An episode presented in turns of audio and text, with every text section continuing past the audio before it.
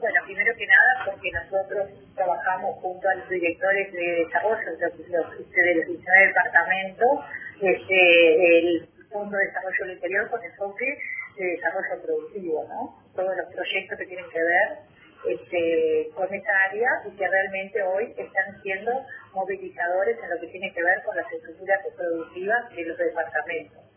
Este, este especialmente es un proyecto muy importante ya que es una forma de articulación de diferentes actores, como son las intendencias, este, los ministerios, todo lo que tiene que ver con el privado también, porque estamos hablando de quien impulsa este proyecto y siempre está ahí presente la Federación de Queseros Artesanales.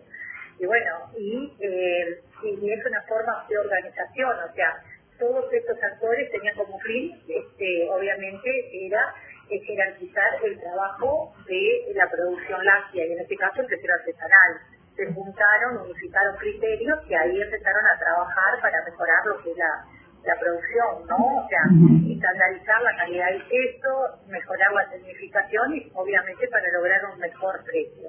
Esta fase 3 que se lanza mañana tiene que ver con este, justamente la comercialización y el sello de calidad que lo van a hacer con la cadena y con la ¿no? Eh, se va a estar trabajando. También está previsto la incorporación, se está trabajando en la incorporación del Ministerio de Desarrollo Social en el tema.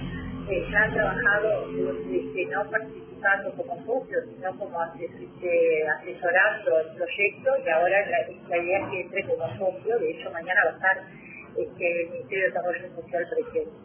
Así que bueno, para nosotros realmente es un proyecto de relevancia en ese sentido, porque estamos articulando este, siete intendencias que decidieron poner recursos con, un fin común y un objetivo común, con tres ministerios y el privado, que es el que sostiene el proyecto, y eso lleva, que ya lleva de, más de siete años de vigencia el proyecto. Eh, y eh, a través de este, quien este, genera este lleva adelante este proyecto para unificar los criterios, para todo lo que tiene que ver con el apoyo técnico, es vital.